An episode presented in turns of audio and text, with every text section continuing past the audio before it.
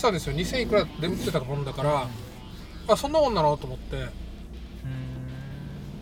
でえっ、と今回今日初めてです。宮城さんが。うん。このこのドライブレコーダーで。おやるのは。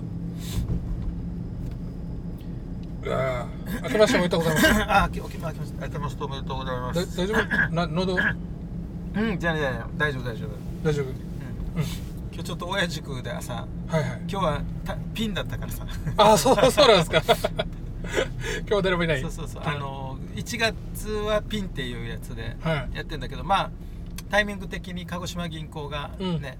いろんなあの挑戦してるっていうことで、はいはい。じゃあぜひ発表してくださいってことで、うん。20分ぐらいはい。もう喋ってもらったんだけど。うん。だけど今回あれだった。はい。さんがうん取ろうかって言った時にすぐじゃあすぐっていううんすぐなったさ決まったさ。はいはい。もうあれだったっけ？ちょうどもうずーっとうん。年始始まっていろんな仕事がなんかごたごたあってやって、え親塾で一旦一息。はいはい。親塾が一発新年終われば一息だなと思ってうん。一息やってはい。あそっかと思って、うん。あグシさんのとこに泊まりにうん行けば、うん。ちょっと気分転換しにはい。親塾午前中で終わったらもうなんか翌日連休だからん休みだから、あ、はいはい。これ行けるいいチャンスだと思ってえで最近えうん。もうちょっと考え事でないけどなんかうん。気分がいい日もだけど気分がちょっと一日なんかモヤモヤしてた日もはい。ちょっとジョギングしたらすごい気持ちいいわけ、はいはいはい。まあ、季節的なものもあるし、うん。季節的なものもあるかもしれんけど、まあ、この2年間ちょこちょこ走ってきてはい。体がなんか慣れて苦痛を感じなくなったからかもしれない あの逆に散歩みたいな感じではい。出るようになって、うあの全然違う街走りたいなと思ってたわけ。んなるほど。だけど今日一つ失敗したのはさうん。あまりにもさうんあの道が暗すぎてさ。確 あのかに。だからちょっと明るい時間に来て、うんうん。だったらこういうわざとね数字道も入っていきたくなるんだけども、うんうん。真っ暗だからさ。読谷で走ったあ走って汗かいたらまあシャワーだけじゃなくて、はいはい。どっか温泉ないかなって引っ張ったら紫村にはいはい。温泉があるって言って、はい。あそれが余計うん。温泉は良かったんだけど、うん。紫村に車止めて走ってからまた温泉入るから、うん。はい。紫村の近くって本当に真っ暗だね。そう真っね暗なんです恐ろしい。じゃないじゃん本当にさこれ事故合うかもしれんなと思ってうん。早くひかあの街灯があるところまで出ようと思って、ええとにかく街灯があるところ出て、はい。あとははい。街灯があるところを曲がっていくしかないわけさ、うん。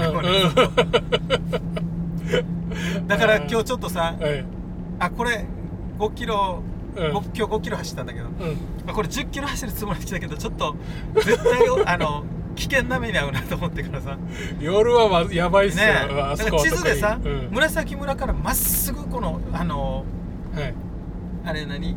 ザンパさ岬残波岬まで。うん。ま、っすぐいいなと思ったわけ、はい。風受けながらって、ん。そしたら行ったら真っ黒だったね これはあの超危険だって車が来たらさ、うん。本当に超危険だなと思って、はい。もうちょっと今日は5キロで。また次ちょっと、あの温泉良かったから、はいはい。あちょっと、うん。あの嘉手納基地一周しようかなと思って、ああ今度は、うんうんうんあだったらいいかもしれないですね。これだったら1 0キロ超えるんだよね多分絶対、一周だったら。うん。今俺キャンプ金座があの西海岸道路ができてから、はいはい。キャンプ金座一周やるんだけど、うん。これが8キロぐらいだわけ。うん。嘉手納はもう軽く1 0キロ超えるなあうん。の地図で見たら。あ だけど新鮮だから、うん。っぱりあの同じ1 0キロでもうん。違う街走るはいはいはいはい。けど、こう信号とか、うん。だからどこに行こうかなって迷わないところってはい、言ったらやっぱり、うん。もうずずーっとフェンス沿いにね、はいはい。そうですね。走ってひたすらもう何も考えて走れるさね。もうそそういうところをだから、うん。あじゃあ読谷嘉手納はここだなとか名護はここだなとかってなんかうんうん。見つけていって、うん。あの気持ち的にプチ合宿みたいなさ、はいはいな なんでかっていうとあのうん。前回の多分はい。録音でも言ったと思うんだけど、もううん。子供の年齢がうん。ちょうど高校生に全員がうん高校生以上になるから、もう本当に土日とかの自分の新しい時間の使い方、うんうん。自分自分に使っていい時間、はい。時間を自分に投資できるっていううん。うんのが出てきたから、はい。だから今年は本当になんかいろんなこと考えてて、うん。どこ行く？ああまあ行く行くあそうだ。これまあ録音関係ないね、あのあれ。J レックの10周年。はいはいはいはい。あの、ん。行くあの行くって話したさ、はい。みんなで行こうって、はいはい。あの日程が決まったんだけど、ああ。うじゃあ早めに抑えられれば。んでメイン講師がなさ、うん。メイン講師がはい。浦田さんじゃなくて神田さんって、へえ。それはすごい。うん。だからさあの結局、うん。その実行委員会の中心がうん。大川さんだわけ、はいはいだから神田さんうん。って神田さん呼んでずっとぶっと喋ってもらおうよみたいな話になって。うん。うんうんだけどあこれどっかであれやったら困るんだけどうん。うん石浦田さんはじゃあ10分ね20分ねみたいな話ででもちょっと喋らせてよみたいな。だまから本あ当神田さん90分いったらみたいな話になってたらしいんだけど。なるほど。だけどだからいいらしい。もうだからずっとセミナー聞けるっていうことで、うんうん。あの事例研究会にうんやると、うさんもね何回3回ぐらい出てるんだけど、はい。一人が15分ずつ喋ったとしてももう2時間ぐらいね、うん。もうカツカツなってしまうから、はい。事例研究を今回だけはなくすらしい、だからもうぼずっと神田さんがブワって喋る。おーまあまあ浦田さんももちろんうん。喋るんだけどはいはいはい。それが決定したって大川さんこの前のうん。石垣来て、はい。東京に帰る前に俺空港で飯食いにうんうん。会ったわけ、でそれを言ってただからぜひはいはい。ちょっと沖縄組。はいはい。これはみんな連れていかんといけない最近あれだからねあの、俺たち行ってないから、うん。そういう節節目はね。はいはいはいはい。まあグシさんにはグシさんは行ってるから何も言えんけど。俺この前もキックオフもちょっと予定があって行けなかったから、まあ今回も来てないのみたいに言ってたっていうから。だからだからいやいや全然あの夏は行きますよって話、はいはい。そうか。うん。まあうん。た楽しみですね。うん。えっ、とで、えっとさっきほら言ってたあれ、うん。あの宮城さん自身が始めるようなこと？っていうのは何かあるんですか？そういう新しい技まあ術とか、新しいっていうのはだからうん。最近このずっとセミナーとかあと、うん。去年特別多かったのがはい。あの業者向けのセミナーとか、はいはい。うん、あとオーナーのうん。ちょっと、ちょっと手の込んだコンサルみたいなのが多かったから、はい。やっぱりあの賃貸業界がだんだんあれさね、あの難しくなってきた。はい。難しくっていうのはもう簡単に儲からなくなってきた、う。んうん。単純に建てたら終わりっていう時代が終わってしまったっていうことで、はいはい。やっぱり売り買いもそうだけど維持していてもそうだから、うん。全てあのだから結論から言うと一回 CPM っていうのを一回学んでみようと思った、うんうんうん。はい。だから全部まず本当にうん。理論とうん。いろんな状況社会状況を理論化して数字に全部落とし込むっていうやつ、はいだから、ううん。ん一旦だからいろんな本とかちょこちょこって読んでも、うん。やっぱりじゃあ RM がなんとかなんとかとかっはい。ていろんなねうん。略されて一級の教科書にもあるけど、うん。なんかストンって落ちないさねはい。まあ一応こういう法則があるんだなぐらいの、だかうんうん。らこれが本当にちゃんとした書類になってこれがか買うべきか売るべきか持つべきか、はい。何年後に売ったらこういう数字になるっていうの全部数値化されるのしようん。うん。1回これを半年間コース。はい毎月試験やって最後の6ヶ月目に大きな試験。うん。でこれはどこ？東京？東京でも福岡でも札幌でもいいらしい。あ会場はどこでもいい、うんうんじゃあじゃあもう あちこち行きながら。だからこの結局日程が違うから日程が多分俺はまあメイン福岡で行こうかなと思ってるんだけど、うん。もし福岡で自分の予定が合わない時にね、うん。あこの3回目の講座は東京でとかってはできるらしい、あだから1回まずだ受けてどうかっていうのはちょっとあれなんだけど、まず受けてみてもしかしたら、あの自分が今まではい。何回見てもこの何かこの数字はあって納得できなかったものが納得できれば、あうん。今日の親塾でも言ったんだけどもうめっちゃ簡単に簡単に分かりやすく分かりやすく分かりやすくを追求してはいはい。本当にこの数字をうん理解できる人を増やしたいなと思って、うーんまあそうですね。だからあの1級で教えてもちょっと違和感あるよね。あのねあの部分、うんあれはねだからどんなどんな？うん？グシさんとして。あ。れあれは？どんな感えっ、といやだからなんていうかあのーあれもまだ触りも触りですよ、じ一級も、あのーなんていうのかな。このさあのえっと数この記号があるじゃないですか、で本来だったらなんていうかあの基本的に投資とかって競馬あるでしょ競馬。うんうん。競馬って昔のデータいっぱい集めてきてうん。うんみんなそれぞれなそれなりにこのあれ作るじゃないですかその方方程式を、うんうんであの数値っていうのを誰かが作った方程式なんですよ、うんうんうんでその方程式がなぜできたのかとかっていうのを分からずに、うんうんうんその数値だけ見てもあんま意味がないわけですよね、うんうんうんうんこれを作った人っていうのは何かこう,、うん。こういうことを考えてこれがこういうことを知るためにはこの数値を集めてきてこう計算すればそれが出るはずだっていうところをちゃんと分からないといけないけど、あの1級では全然そこまで言ってないじゃないですか。こんなのがありますよぐらいしか言ってないからこれだけだとたもう本当になんていうかあのー役に立たないというかこの数値がが意味するところと、なぜそれがなぜそれがその数値がこうこういう基準となりなりうるのかっていう、そこ落ちないよね、うん。全然ね。だからこの数字が高ければいい、うん。悪あの低ければ悪いってそんなそのレベルで 上がっていくとうん。良くないとか、はい。ね。そのそんなレベルだから、今回あのちょっとうん。あれの時も建築士の時もだったんだけど、はい。もうもう俺もう資格とかってこういう勉強はうん。実践をやいくらでもやるけども、うん。これで終わりだと思ってうん。建築しとったんだけど、うんはい。最後本当に、まあ最後最後って言いながら分からないけど、うん。今とにかく CPM は一回ちょっと本腰でうん。学んでみて、うん。まあどうなるかっていうのは別として学ぼうと、ただただそれもあくまでなんていうかその誰かさんが作った数値でしかないから、あのやっぱ現場になったら変わるはずなんですよね、ただ基準を持ってその現場とのこの差が分かるのと、基準がないのに現場ではこうだからっていうのとは全然違うじゃないですか、うん。その基準を知るっていうのはすごいうん。あの基準 CPM がこうだからっていうあれではなくて、あのなんていうかなその比較するための対象物差しを持つっていうのがすごい重要なことじゃないかなと思いますね。うんうんだから今回これを一旦学んで、うん。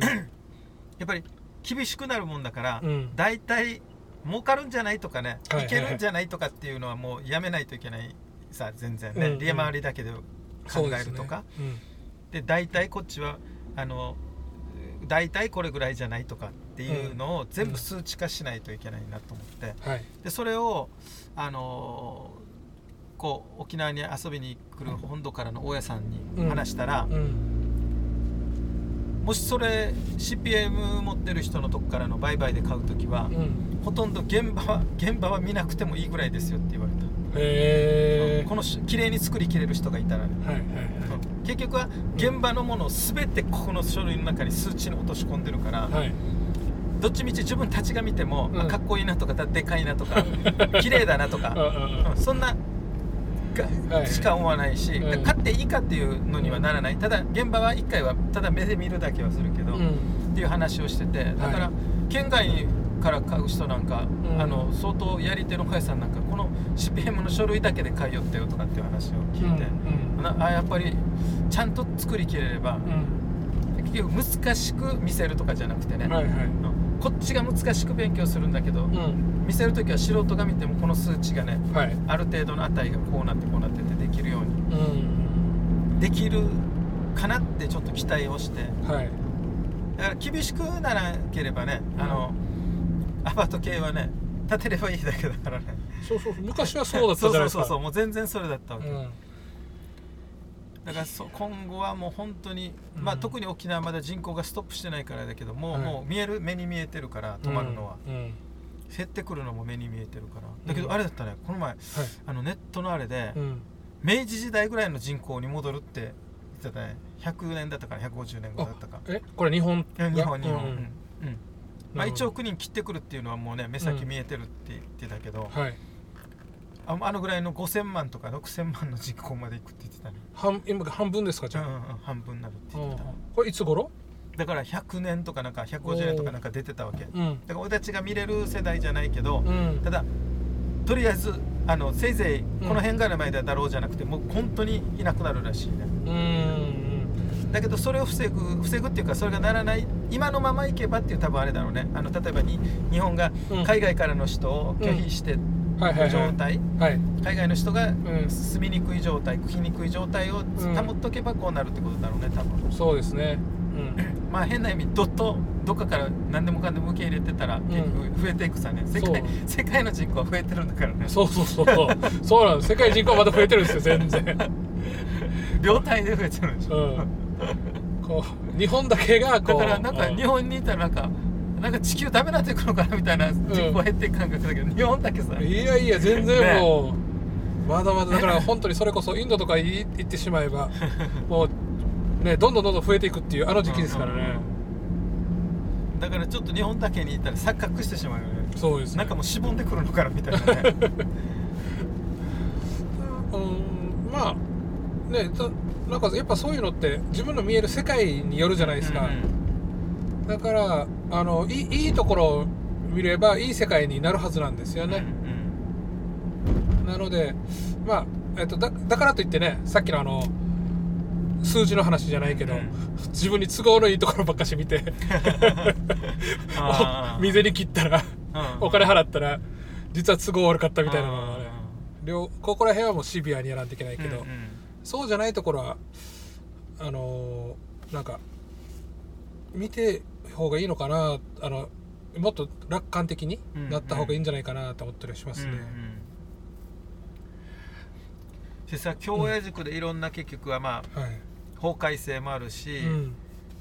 まああの法改正によってうん。ちょっとオーナーが厳しくなるところもうん多々あるし、はい。やりやすくなるところも多々あるしとにかくこれだけ変化していきますよっていう話した時にやっぱりアンケート見たらさやはい。っぱりみんなあ本当に賃貸ってこれからガラガラ変わっていくんだってうんいう、うんべ勉強し続けていかなかったらもう全く多分はい。所有してるだけでは通用しないんだっていうのが分かったらしいわけさね、うんうん。だからやっぱりそういうための,、うん。あのミニセミナーみたいなのをやっぱりみんなはい。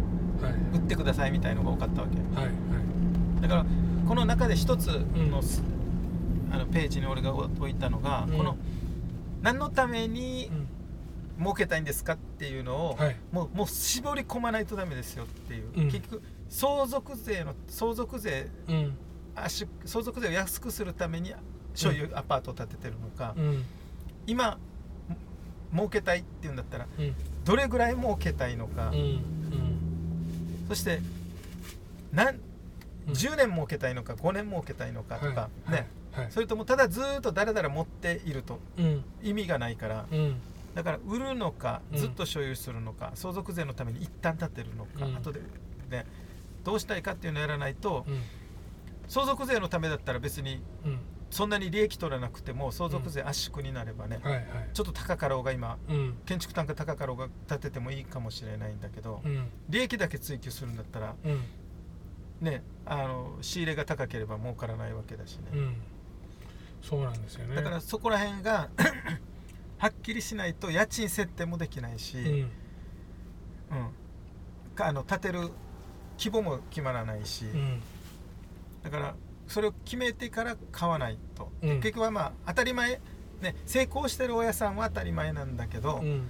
出口が決まってないと、うん。だからか所有した時がスタートと思わないといけないんだけどうん。なぜかアパート業はうん。今まで所有したらうん。ゴール、うんうんおっしゃーってあとは寝とけばいいやみたいな、はい。ねだったさ、うん。だけど普通の今日出した例がでララーメン屋さんはうん。オープンしたらもうああよかったもうあとはもううんうん。余裕だって思わないさ、オープンした日からもうじ地獄の勝負さね、はいはいはい。一日一日、だからそれが商売であるわけだから、うん。大家さんは建てた瞬間ピリッと緊張しないといけないんだけど普通建てた瞬間終わりみたいな話さ、うんそうそう。あとはもう建物が働いてくれるさって言うけど。でそういうのがもうだから、えーあの変わったっていうよりは正常に戻るんだろうね。やっぱりお金をもらってうん。っていう経営とか商売と考えたらはい。やってる間そのこと考えないといけないしそのその筋のプロにならないといけないわけだから、そうなんですよね、うん。でもしグシさんが言うようにプロに自分はならなくてもいいというんであれば、うん。それなりのお金を支払って、うん。プロに任せるしかない、うんわけだよね。だからそこははっきりしないと、うん。なんか管理料ケチったり、はいはい。で変なところに的外れになってしまうわけ、うん。自分がやる気もないのに、うん。管理料ケチってたら管理会社動くわけないさ、はい。文句ばっかりしてたらね、うん。そうなんですうんだからそこをはっきりすると、うん。管理会社に任せるのか自分でやるのかね、うん。もう超利益追求っていうんだったらうん。自自分でやるっていうのが一番みうん。民泊と一緒でね、うんうんうん。掃除から何から全部自分でやる。そうそうそうそう。で自分がね、うん。今すごい給料ともらえるような 技術があって仕事してるんだったら、あのどこを捨てるかっていう利益が上がるかっていう話だからね、はい。そうなんですねだからそういう時代だからうん。片手間でやる、うんだから買いましたで終わるっていうのはもう終わりね完全になくなるね、そうですね。あのーだからえっとお客さんに選ばれないといけないっていう状況になってきてて、もうあのー基本的にはもうあれじゃないですか。立地じゃないですか、うん、うん、リッチでそれ分かってる人はもうみんな立地でガーって勝負してくるんだけど、さてじゃあそれでやるんだったらお金勝負になるんだからうん。なるもんだ金額勝負になるもんだからそうじゃないところの知恵してもらわないといけないっていうのになってくるはずなんですよね、あのどんな商売だって一緒じゃないですか、このうんうん。うん大手がこの資本力でガッてきたらうんうん。勝てないからっつって、うん今もう沖縄もそうなる絶対そうなるから、うんうん特に大家業なんて、うん。あの立地がある方絶対入らんうんうんようになるしうん。じゃあどんそのどのお客さんに対してどんなのをやるのって言ってそれまずそれもあるけどその前にそれが自分の目的に合ってるかっていうのはすごく重要でうん。楽しなんていうかあまり面倒見たくないのにそういうあの入れ替わり立ち替わりが激しいようなのをうん。作っちゃうと手間がいっぱいかかるじゃないですか。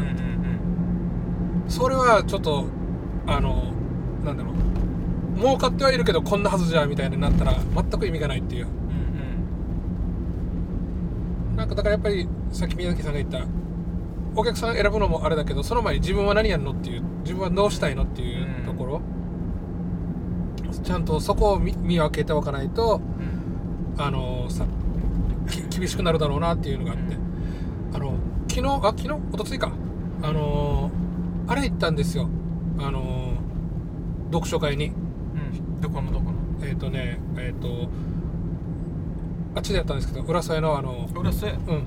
あのえっ、とねあっちなんだろう。大平かな？うん。でえっ、とそういう定期的に読書会やってるところではなくてうん。あのある面白い本があってうその本を外国の本なんですけど、ん。それを日本に持ってきた人うん。が、えー、とそういった読書法を読書会のやるメソッドをも持ちながら沖縄で来てるんでうんそれにちょあの参加しませんかみたいなのが Facebook で流れてきててなんか久しぶりにわってその読書会行ってみたいなと思って行ってきたんですよ。で読んだ本っていうのが「ティール組織」っていう本なんですよ。うん。うんで何かというと今組織のあり方がどんどん変わってきてると。うん。でえっともっとこうもともとこういった組織のあり方っつったらあのなんていうかな軍隊み軍隊みたいなうん。あのえっとトップがいて下はどんどんそれのゆ現場が現場とこう経営相談完全に分かれてて言うこと聞きなさいみたいな感じだったりするのがまあ最近やまたなんかこのその、えーできるだけフラットにしましょうみたいな流れが出てきててでその次に来るのがティールっていう組織だろうティールっていう組織だろうと。それはどういうことかというとこれはさ色で色で階層分けしてるんですね。今のあの形っていうのは。もともと一番下部族的なものがマゼンダマゼンダ組織みたいな感じで名前つけて。その次にレッド組織って言って何やるかというともう本当に山賊の王様みたいなもんですよ。このギャング団みたいにうん親分が恐怖でみんなを支配してっていうような組織のあり方。うん。でそこの次になんだっけななちょっとなあれ忘れたけど色とか忘れたんですけどあのこう工業みたいな感じになって、うん。えーそういったルールでうん。ルールを作ってルールでこう組織をつ運営していくみたいな感じになったりとかこんな感じで、まあ、段階があって組織っていうのは成長してきましたよと。うん。で今あるこういったフラットな組織を作りましょうっていうのになってるけど多分次はその次がありますようんうん。その次っていうのがそのティール組織っていう形じゃないかと思ってますみたいな本なんですね、でそれを見るとあの3つの柱があると。そのそういった組織。今もすごいちょっと非常識な経営してるところがあるんだけど、うまくいってるとなぜか知らんけど、それを統計取ってみた時に項目この特徴をまとめてみたら3つの特徴があったと,、えっと1番目が自主経営って言ってみんな自分でそのあのー給料決めたりとかうん。あのこういった上司に何かを指示を仰ぐではなくてうん。現場がすごい力を持って自分たちでこう稼ぎを出したりうん。サービスを提供したり権限移譲がちゃんと進んでるっていう特徴がありますよと。2番目に全体性っていう特徴がありますよと。これ何かというと失敗しても OK な状態。うん。通常ねあの失敗したら隠すじゃないですか。うん。怒られるんだったら。うん。でも失敗してもあの怒らないから言いなさいみたいな状況で、もうこれが本当にえっと徹底されてるもんだから環境も作られてるもんだから、うん。従業員たちはそうやって失敗とかもせずにちゃんと、えー全部報告できるような。でもちろんトップも同じ、トップ自身も俺こんなんでビビってますだったらビビってますをちゃんと言ううって、んであともう一つが、えっと、存在目的って言って何のためにうちの組織があるのみたいなのをみんなで共有していることっていうのがあってでこういうのをやってる組織がうん。今べらぼうになんかこう伸びてますよっていううんのだったんですね。でなんか今の話聞きながらその、えー、と存在目的な部分うん。この組織があることによって私たちはどんな、えー、と影響を世の中に与えるのか。うんうんっていうのをちゃんと持ってるところがこの組織がちゃんと共有してるところがそうやって業績上がってるし、うん。えー影響力増してますよっていう部分があって。大家さんも今後こういう形になっていくんじゃないかなって思ったりするんですね。私は何のためにこの、えっとうん。建物をあ賃貸を建物を貸してるのっていう、でそれによって社会にどんな影響を与えるのっていうところをやっぱ大家さん自身も持たない持たないと多分いかんのだろうなと思ったりしたんですね。だからちょっとこの本も僕まだ読んでなかったんですけど今回こういった読書会行っていろいろこう感じるところがあって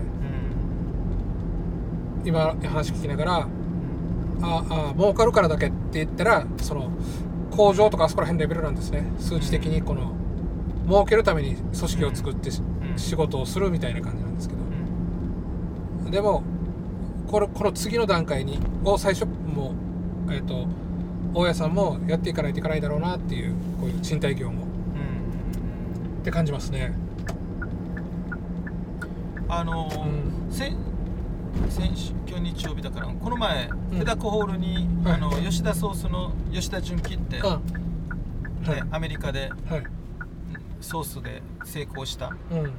吉田っていうおじいちゃんがはい沖縄に呼ばれて手だこホールで喋ってるの聞きに行ったんだけど、うんこの人もあれだったねもう自分は何やってもうまくいかなかったけど、このこの人とっていううん。この人のためにとか、えうん。あの何儲けようと思ったのは、うん。なんかあれだし アメリカ行って19歳で500ドルを手にしてアメリカ行ったんだけど全然うん。何もうまくいかなくて自分はただ空手をやってたからうん。空手を教え始めたらもう外国では大受けして、うんうん。それが警察学校にも知れ渡って警察学校の護身術とかって言って、はい。そこの州の警察うん。吉田護身術っていうのを作って、ええええ。全部警察官を全員をまとめ束ねてたらしい、ほうほでそこはうまくいって道場もいっぱい持ってやってたんだけど、ううん。不況になってアメリカの不況により、はいはい。門下生が半分に減ってうん。お金がなくなってきた時にうん。いろんなプレゼントを門下生からももらうんだけど自分が何にも返すことがないって言って、うん。そうだ自分の実家は焼肉屋やってきたってうん言って焼肉のタレをうん。醤油とか適当にあの味だなって作ったらしい。はい。でそのソースをうん。もうこれしか私はあなたに返すことがありませんってみんなに配ったらしいわけさ、うん。それが美味しいって言われて、うん。いや冗談でしょと思って、ん。でお金出しても買うよっていう人が出てきて、うん。でちょっと道場をやりながらの傍らはい。はい醤油買ったりしてどんどんこれ作って売り出したらしいんだけど、うん。やっぱり売れるって結局ソース屋ってん。ソース屋ってできないから、うん。店舗に置いてもらうしかないですよ、はいはい。そこでコトスコのうん。がまだ全米に2店舗しかない時に、はい。社長と出会って、うん。自分はこの人とはうん。やりたいみたいな思ったらしいわけ、ん。あの儲かるだから全然バックボーンはないよさこのコトスコってまだ全然、今ぐらい有名だったら誰でもね、はい。はい。あの近づいてくるかもしれんけど、うん。全然あれだったけどこの人とはって言ってそしてその社長もうん。吉田とはってなったらしくて、うん。そこで起き始めて、うんコトスコがねこんなに、はいはい。こんなことになるとはみたいな、うんでそこでうん。置いてもらっただけではと売れなかったんだけど実演販売を始めて、うん。アメリカがじアメリカの実演販売っていうのは、ん。寄ってらっしゃい寄ってらっしゃいっていう実演販売は、うん。NG だったらしいわけうんうん。ただ静かに立ってて、うん。どうぞ試食してくださいみたいなのがはい。だったけどやっぱり自分は関西人だから、うん。ザーザーザーザーみたいなうん。もう変な着ぐるみ着たりとか、う んこの恥を捨てたって。うんうん。恥を全て捨てた時にうん。お客さんが行列になったっていうわけさね、うん。うん。だけど、ん。儲けるっていうのはやっぱりあの漢字の通り、うん。信じるもの。はいはい。でだから人だよっていう、人儲け、しょっちゅうなんかこの公演の中で人儲け人儲けって言ってるんだけど、うん。結局お金を儲けるんじゃなくて人を儲けなさいって。だから人に好かれる、うん。うん。人を好きになる。うん。人とつながってれば絶対儲かるからみたいな、うんうんだけどお金でつながったら絶対儲からんからみたいな。うん。のを味わったっていうことで、うん。だから自分は人に騙されたことがないみたいに言ってたわけ、うん。うん。騙されるやつはだから欲が結局お金儲けをしたんだろうみたいな、はい。なるほどっていうか、うん。うんだからこの人さあのもう本当に不良っていうか、うん。ダメダメで、うんまあ、ダメダメだった理由が小さい時にきょちょっとお姉さんとの遊んでる途中で、うん。目に針を刺されたらしいわけ。うん。ミスで。うん。うん。それが本当に目の真ん中にさうん。ぐさって刺して、うん。一瞬でパッて抜いたみたいな、うん。うん、だダメージもなかったらしい。だけど、もう治せないぐらいの致命傷なところに入って、へうん。だから片目で、うん。片目まあ舞台遠いから全然見えないけどえうん。白いらしいうん。だからもうちこれが4歳の頃だったから、うん。もう自分はあれだったってあのずっといじめられてさ、うんうんこの目が、うん。うんうん、変な色してるとか、うん。うん、いじめられてそれをいじいじめられたのに対抗するために空手を習っていた。うん。で空手を習っていたからうん。アメリカ行って、うん。俺みたいなもう何の学歴もないただ不良だったうん。暴れん坊だっうんたのが道場を開けた。うん。で警察とかにあれやってお金儲けられた。うん。でそこで不況が来ることによってうん。ソースが編み出された うんみたいな 言い出すわけずっと。だから69歳になってこれだけ全米で大ヒットしてなったけどうん。自分はうん遡っていくとお姉ちゃんに目をこの間違って刺されたことがなかったらうん。今の自分はないなという話をしていてだからうん。まあまあよく言われるねうん。全て起こる悪いことも全てうん。絶対あのあなたにとって必要なことですからみたいなのは感じてますよみたいな話だったわけよねで4歳、えーあのじゃあじゃあ自分の子供が 3, 3ヶ月の時か4ヶ月の時に死にそうになってうん。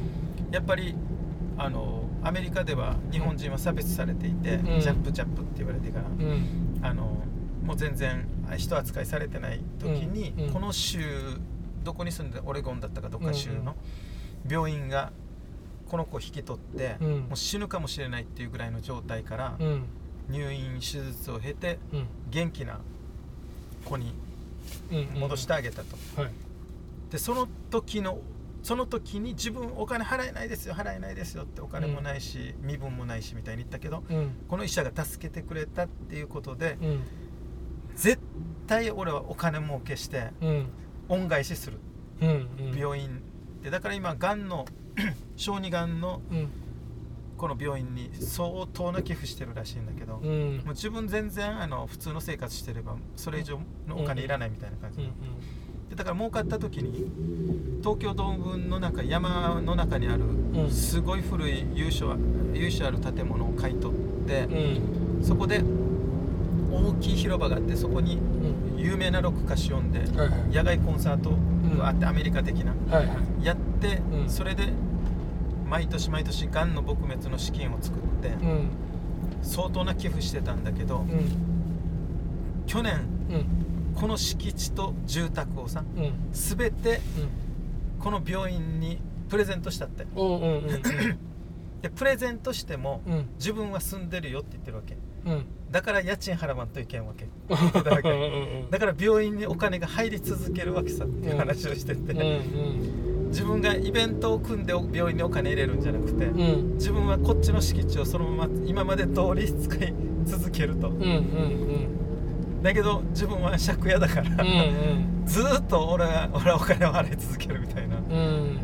うん、な何ももう自分はいらない。うん。あの時の恩は絶対返しまくるみたいな。はいはいだから人とうん。何かでつながったものにただうん。返していこうっていう。だから自分が裕福になるために儲けようと思ったわけじゃなくて返すためにうんだったってうんそういう話をしてたうんね、うんで吉田ソースってうん。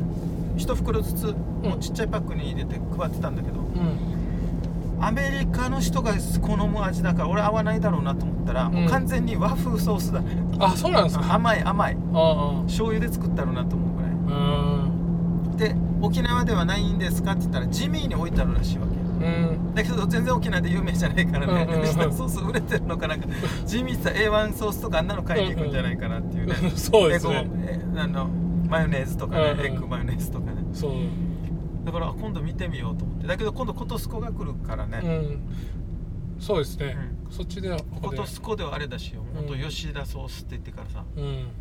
大変な売れ行きらし。いへだからしょっちゅう自分が1本買ってください1本買ってくださいってこの公園の中でえうん。ちょこちょこ言うわけ。うんうんまあギャグも含めて。うん。うんだけど自分はねこの1本のソースを1本売る売る1本売るもう1本売るっていうこれの積み重ねしかないからね、大儲けとかって1本ずつ売るっていう。うん。うんもうこの1本ずつ売ることが全て、うん。あの今こういう病気でうん。大人にまで生きて、まあ本当にさ生きられないこともたくさん見てきたって言ってからさ、うん。だけど自分はもうゼロにするまでうん。なんか出し続けるみたいな。うん。ことを言ってたね、う んだからやっぱりこういう具志さんが言ったようにこの今までの社会の構造、まあ、縦社会、はい。じゃあ今フラットな横社会なのかもしれんけど、じゃあ次の、うん。次のに行くっていうようなやっぱりあれだったよ。あの、今合ってる。うん。あの全然人をさ、ん。こう倒して倒してのし上がっていくとかう、ん。上からねあんなんじゃなくてうん。もう常に与えたりっていう、だから騙され騙される。うん。とか、騙し騙されとかじゃないみたいな。はい。だけどそうなると本当にお金は入ってくるんだよみたいな。話、うん。そうなんですよね。だからなんか僕らやっぱほら言葉で考えるとうん。なんかこう理屈に合わそう合わそうするじゃないですか。そのなんていうか。えっ、となんなんていうかな。こうこうだからこうだからこうだからこうだからっつってあのその原因が原因と結果がこうなんか綺麗につながってると気持ちよく感じるけど実はなんかねあのなんていうのすごい紆余曲折でつながってたりするっていうのがあってうん。今の吉田社長の話だったら目に針刺すことが今の成功ですって絶対納得いかないじゃないですかそこをサザン買ったらもっともっと成功してたんじゃないって言われたらね。う んそうそうそうそう。なんかだからただでもそんなの分からないしどうしようもないしで僕それになんか頼りすぎたというかあのそそういうリロジックのところばっかしうん。ねあの目指してさっきあの宮城さんもね今度またちょっとロジックを追求してみたいって言ってたんだけどうん多分だからこれ両方必要なんだろうなとは思ったりするわけですよ。あのロジックにが最高ではなくて、うん。まあ知っとかないといけない、うん。ロジック知った上で最終的にはやっぱそういうロジックじゃないものも受け入れられるっていうのがね。あのこの間うちの宿にあのラーメン屋の社社長が泊まりに来ててこのラーメン屋の人何しに来たかって言ったら近所でオープンさせるあのラーメン店うんうんうん。のにこれララーメンの作り方教えに来てたんですね。うんうんでこの人ユタに会いに来たって言ってるんですよ。あの沖縄に来て何やりたいかって言ったらユタに会いに行きたいって言ってて。うん。うんでなんかへえとか思ったんだけどなんかやっぱもういろんな経験してきてでこういうユタみたいななんていうかいわゆるオカルトみたいなのでもあのなんか楽しさみたいな感じなんですよね。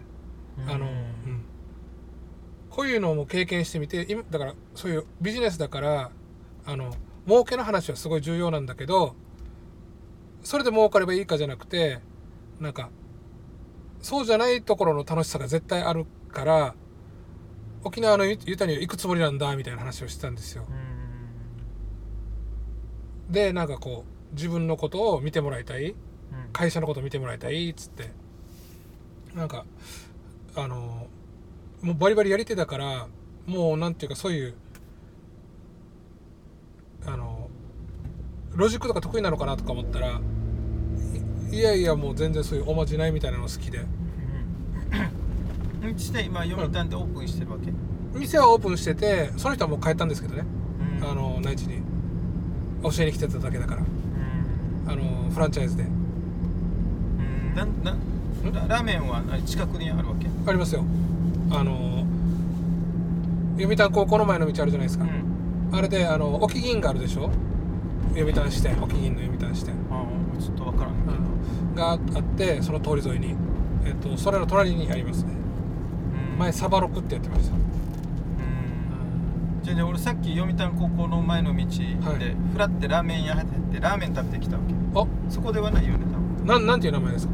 おラーメン担々担々麺あそこですそこですそこです。え本当に偶然に？うんそうです。あの大盛りそうそうそう。が偏って。あそこ？うん。ええあそこの社長ああそこのえっとラーメンをじゃないじゃない。ちょっと今鳥肌立ってしまうな。もうさっきかうんらうん。ずーっと車走らしてて、はい温泉入って。はい。もう腹減ったしぐしさんのとこ行く前に、うんうん。コンビニ行くかはい。パッて目についたとこがあったら入る、うん。なかったらコンビニうん行って走らしてたわけ。パッて目についたからそのままガンって入ったわけさ。でガンって入ってなんうん。かあれでしょ？あの関西風のあれでしょ？そうそうそうそう。そうです。だだだあじゃあじゃあそうだ。よこ神戸だ神戸。兵庫のうん。3店舗か4店舗あって、はい沖縄にあって、ん。そしてなんか私たちはあのお客様のために何やりますみたいな、なんかそうそうそうみたいなのでうんあれね、うん。筆文字のやつね。筆文字そうそうそう。あれ俺さっきフラって入った店がそこなんだよ。そうそうそこの社長が来てましたよ。えうん。えめっちゃちょっとびっくりしてる もう何のあれもなく、ただ入った店だよ本当に、うん。そう。え最近本当にもう入って。沖縄そばみたいな麺だったよ。うん麺ねもちもちしてね、うんうん。そう。え。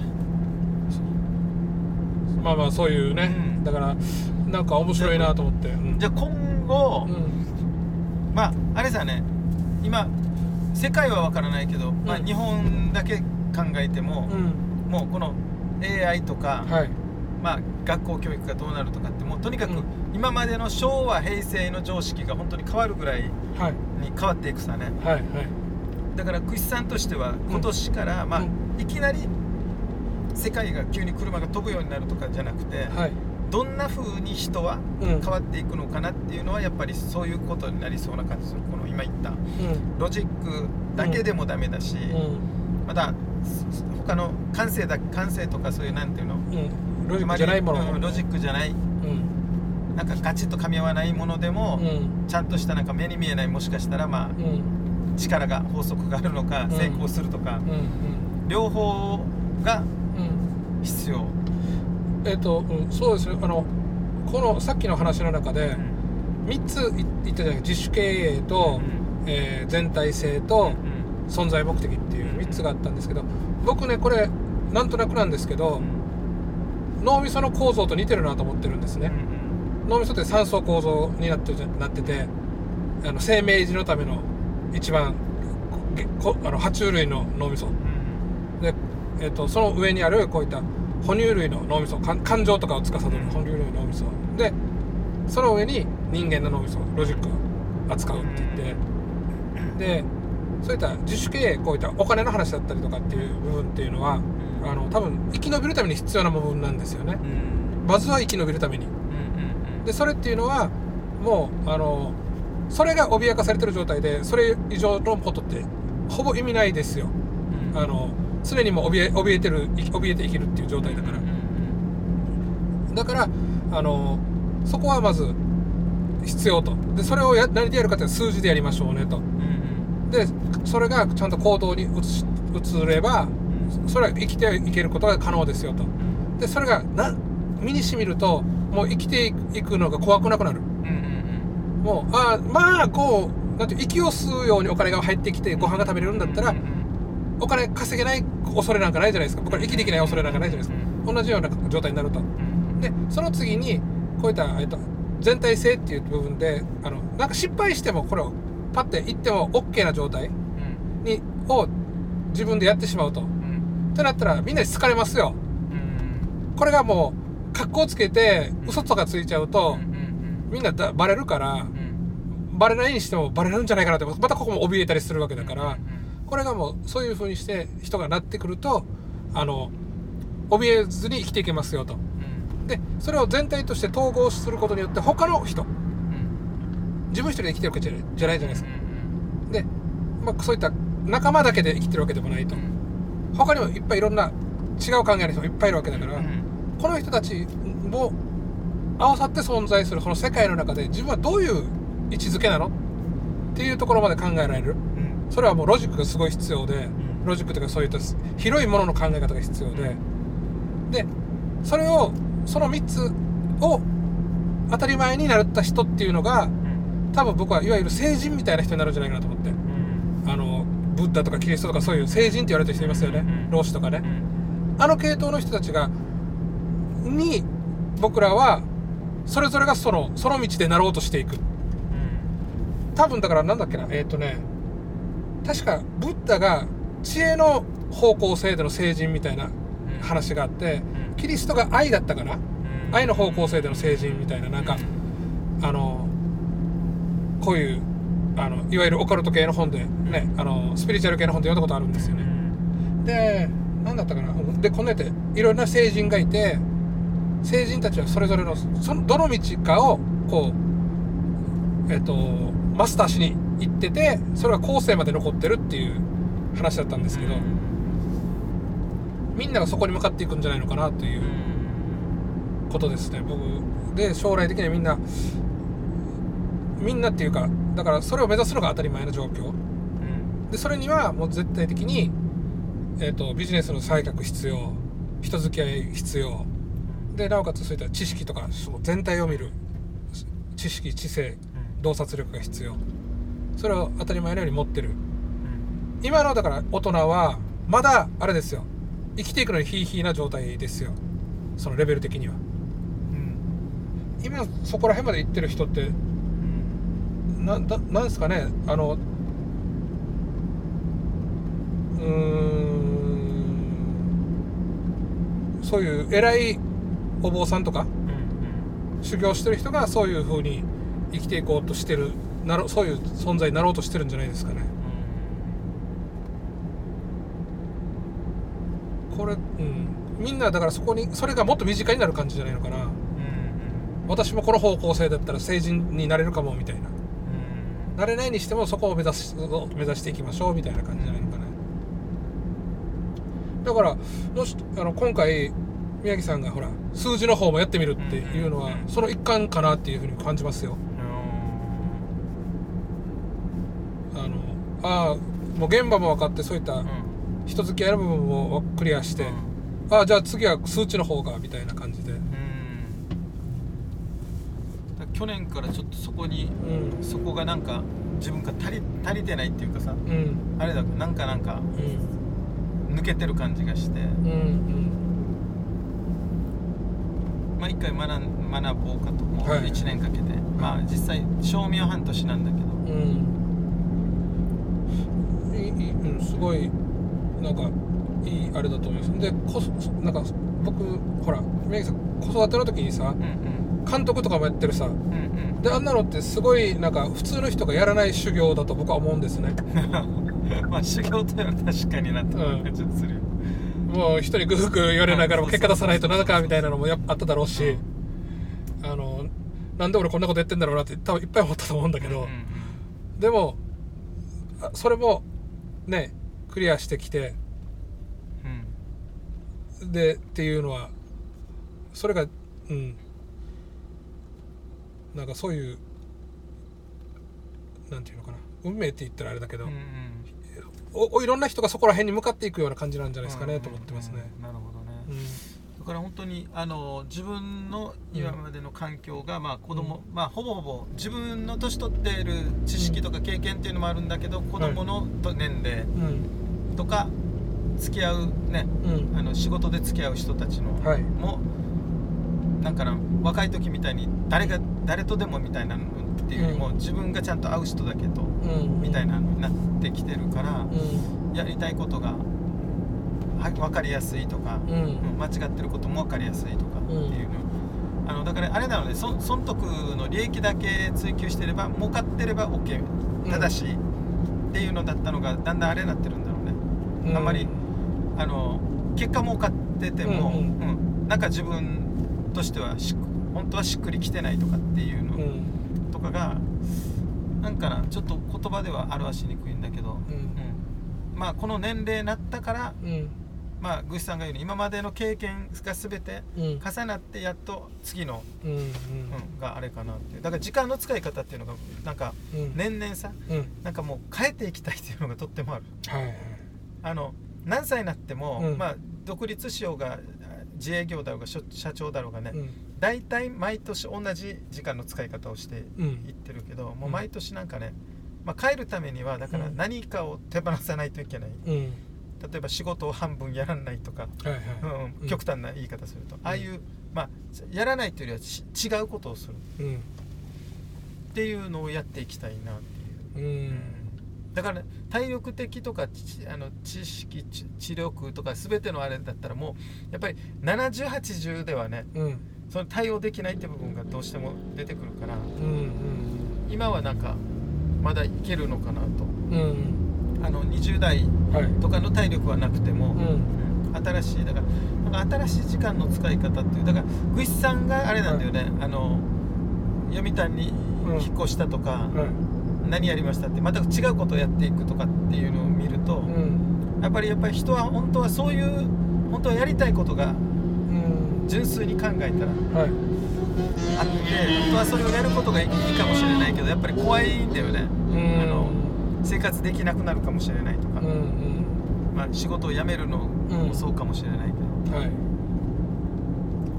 一つのところに。うん。だけど今の20代は、うん。20代の前半の人たち見るとさうん。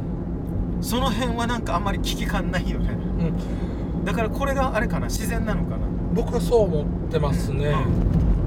うん。あのね。俺たち昭和って感じがするあのこの見て、うんやっえぱでここで捨てるっていう。うん。人って環境にだいぶ作用されると思ってて、あのー今だだから当時はそういったあのベースをきっちり持って、うん。家を持って、うそこでこう外に出て稼いで帰ってきてっていう、なんかそういうスタイルこそがいいっていう世間のあれもじょうん。醸成されてたし環境もそういったのも揃ってたんだけどだんだんもうそれではちょっと身動きが遅くなってしまうなっていう現状になってきてしまって、で今の若い人たちっていうのがそこら辺をあまり重要視してないっていうか、うん。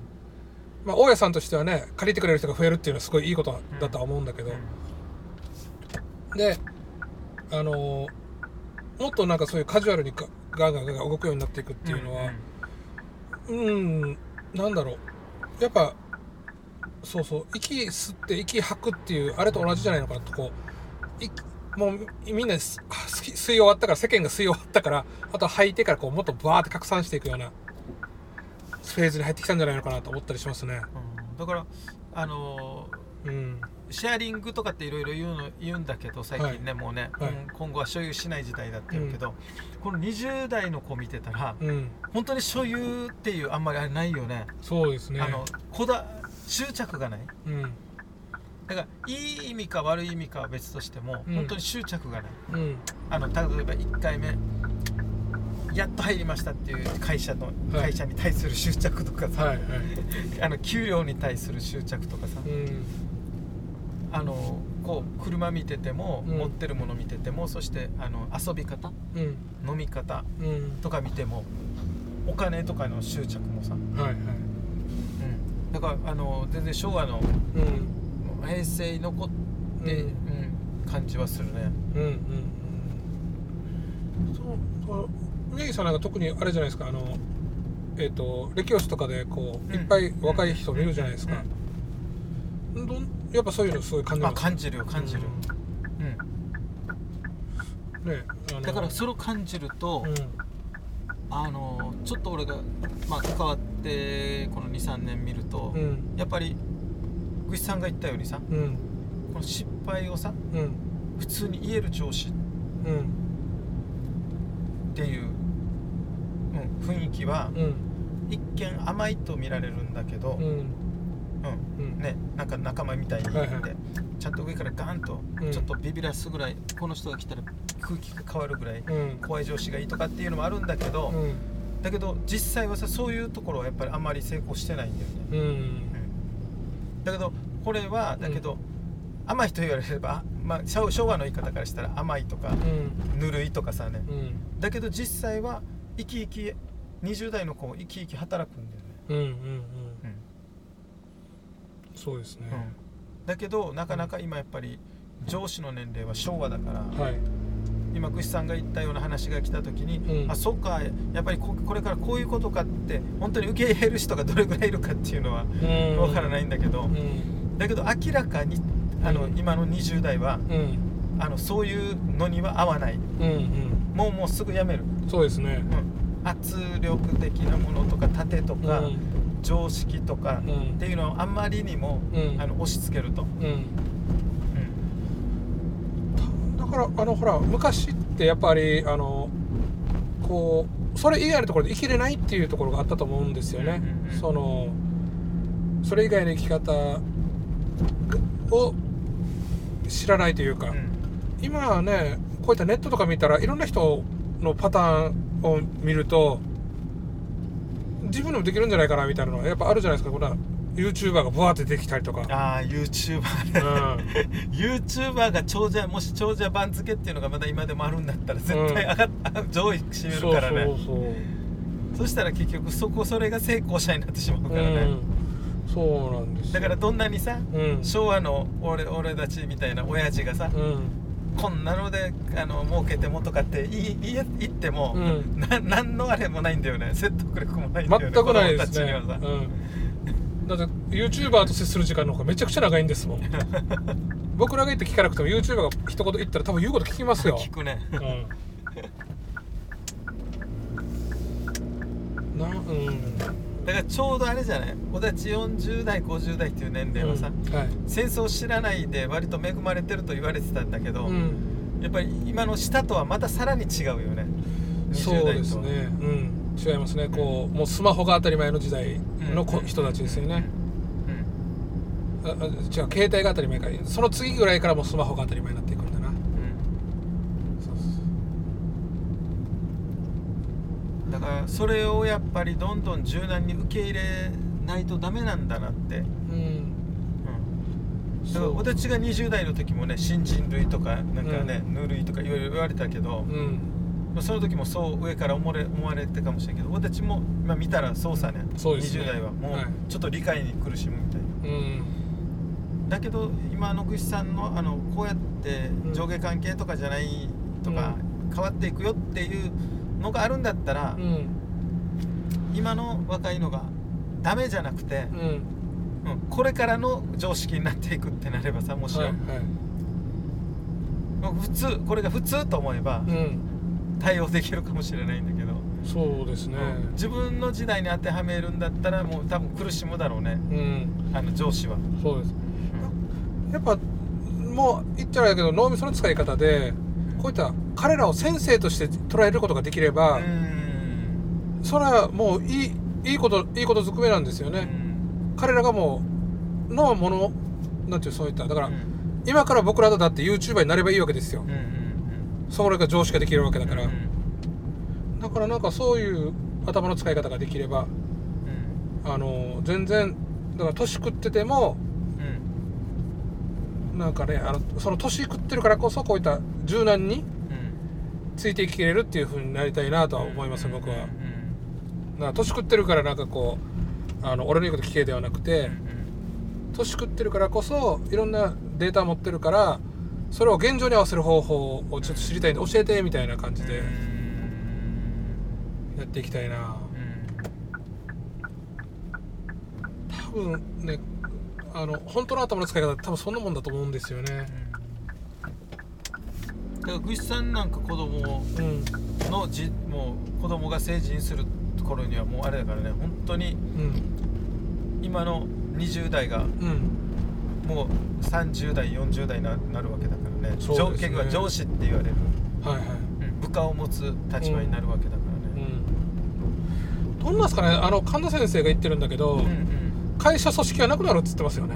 え会社という形態ではもうこういったあのひ働くという意味でーうん。あの人を助けをするうん。という意味で会社という組織ではなくなるはずよっていうことをずっと言ってるんですよね、まあうん、だからまあねもともとみんながねあの一人一人あれだったとは思うんですよね。この個人事業主だったとは思うんですよね。ただみんあのそういった専門家になった専門性が持った人たちの集まりになった方がなんかより効果が出るからっていう形でもうか集まったと思うんだけどあの会社組織というルールを作らなくてもみんななんかこの信頼性とかで同じ価値観とかでくっつけられるさってなったら会社じゃなくてもいいねみたいな結婚でいうところの事実婚的な結婚っていう届け出を出さなくても事実婚でいいねみたいな感じの同じような事実会社みたいになるんですかね会社法で守られてない。雇用契約で守られてない、そんななるかもしれないですね。今あるじゃないですかもうあのだから好きな人が何名いてもいいみたいなのも出てきてるじゃないですか。なあのこう1対1じゃなくて男2人女1人で家族作ろうだったりとか、まあそれもだから1対1があれ当たり前と思ってる人からしたらおかしいけど実際ね昔そうだったですからね。お殿様だったら奥さんいっぱいいたわけだから。そんなおかしくもないのかなと思ったりまして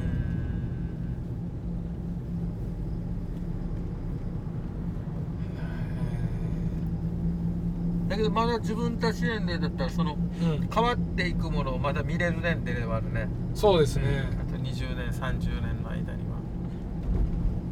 変わっていくものを見ながら変わっ自分たちも変わっていきながら。自分たち変わらないと多分ん。面白くないはずね、うん。面白くないと思いますよ。なんかストレスだけ溜まっていくさ。はい。結局自分の肩からは外れた人間ばっかりになっていくわけだから。うん。そうですよ、ね。うん自分の枠に合うような人間はもう自分より年上しかいなくなるわけだから、うん、どんどん減っていきますもん。減っていくからね、うん。だから本当にあれだろうね。そのまま堅物のままうん。おじになったら、毎日イライラしてるようになるんだろうね。たたな、うん、今の今の人はみたいな、ら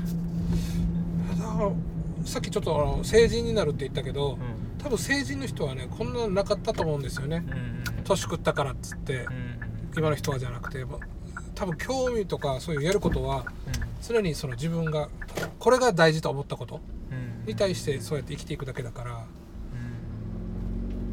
というところで今日1時間。はい。はいありがとうございました。よかった。いろいろ話聞けていやいやだけどちょっと自分がこの今年